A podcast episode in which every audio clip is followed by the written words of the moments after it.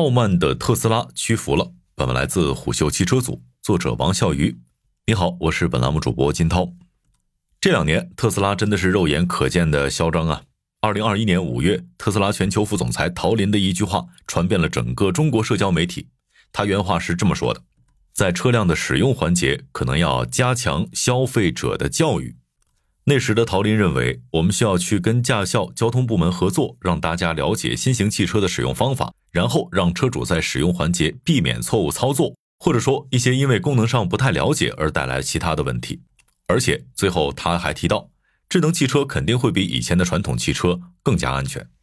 陶林之所以说出加强消费者教育这类听起来有些不可理喻的话，正是因为在二零二一年的上海国际车展上。一位白衣女子站在特斯拉车顶上进行维权，大声呼喊“特斯拉刹车失灵”。而陶林口中所说的错误操作，就是针对这位维权女子口中所说的刹车失灵。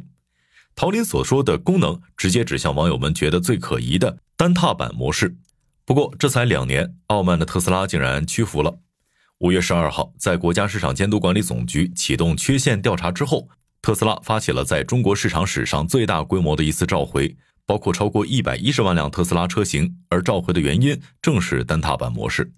这一纸召回公告可以说是坐实了特斯拉强制单踏板模式的安全隐患。可是我倒想问问，一向傲慢的特斯拉怎么这次就屈服了呢？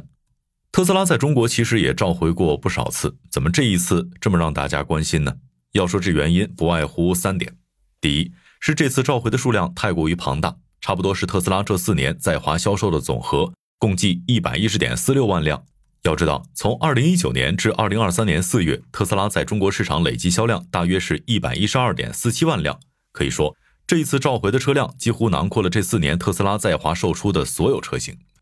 第二，为什么要召回？是关于这么多刹车失灵事件里最让我们怀疑的地方。据公开显示，这次召回的车辆没有允许驾驶员选择能量回收制动的策略，同时也可能存在对驾驶员长时间深度踩下加速踏板的情况没能提供足够的提醒，这些加起来就很有可能增加长时间误踩加速踏板的概率，增加碰撞的风险，有很大的安全隐患。是不是听起来很专业的样子？我来给大家翻译一下，就是说强制单踏板模式它就是有安全隐患。这意味着，在 OTA 召回之后，特斯拉就不再强制中国用户适应单踏板模式了。同时，对于多次传闻的踩错踏板事件，也增加了一个功能：如果驾驶员长时间深踩加速踏板，会有提醒了。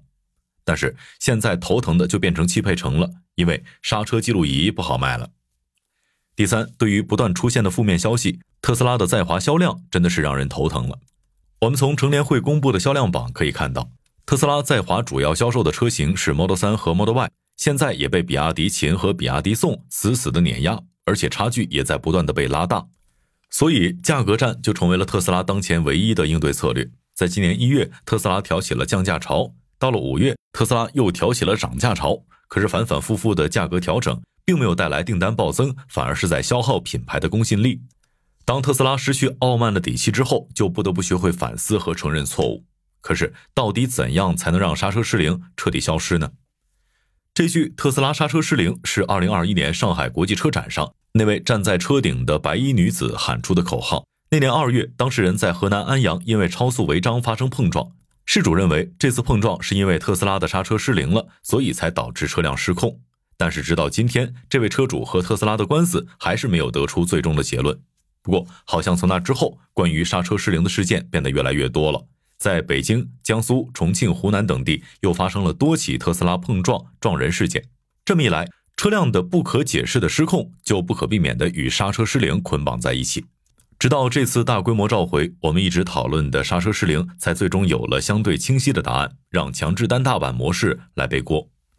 说到特斯拉的单踏板模式，对于很多不了解特斯拉或者说不了解纯电动车的人来说，可能会有两个误区：一是以为特斯拉没有刹车踏板。二是以为单踏板模式就是个祸害，其实特斯拉的单踏板模式其实是把加速和减速这两个功能都放在加速踏板上了，但是也并不像大家想象的那样，特斯拉只有一个加速踏板，没有刹车踏板。在我们比较熟悉的燃油车上，踩油门是加速，踩刹车是制动，而纯电动车增加了动能回收，当你松加速踏板的时候，车辆就会自动减速，然后回收能量，达到增加续航、减少刹车片磨损的作用。这个单踏板模式最早是被日产 Leaf 引入的，在你完全松开加速踏板之后，车辆可以缓慢停止。而单踏板模式更多的是在纯电动车型上搭载，比如国内的蔚来、小鹏。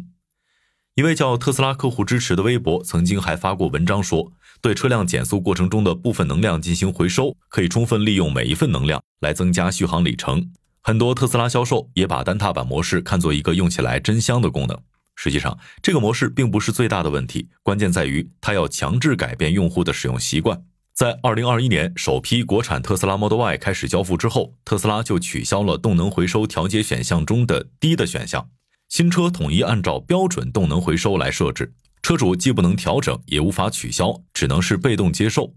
由于特斯拉的单踏板模式与司机传统驾驶行为的习惯很不一样，它需要驾驶者快速适应加速和减速的不同力度，否则就很容易在操作中失控。另一方面，单踏板模式的原理是利用能量回收技术，在再生制动时，驾驶者需要快速适应松开油门才能够实现制动。可是问题就在于这一操作会对制动系统造成影响。直到这次市场监管总局发起调查，特斯拉才暂时放下了他的傲慢，把选择权交还给消费者。但是我们还是想问一句：所谓的刹车失灵，真的会因为强制单踏板模式的取消而销声匿迹吗？我觉得现在还不能妄下结论。要知道，特斯拉在产品上那些改变用户习惯的设计，可不止单踏板模式这一个。就拿我们知道的来说，在特斯拉 Model 3之前，绝对没有一辆车是需要在中控屏幕上去调节雨刮器的，也没有在方向盘上去调节外后视镜角度的。现在说起来都挺让人害怕的，谁能保证这些让人意想不到的操作真的不会发生意外呢？可以看到，这次召回是特斯拉在中国为数不多的屈服行为，但是它究竟是屈服于消费者，还是屈服于市场呢？我说不准，就目前来看，也可能都不是。别不信，你可以再看看召回公告中的一句话：本次召回活动是在国家市场监督管理总局启动缺陷调查情况下开展的。果然，只有比他更强势的手，才能让特斯拉屈服。好，以上今天的商业动听，下期见。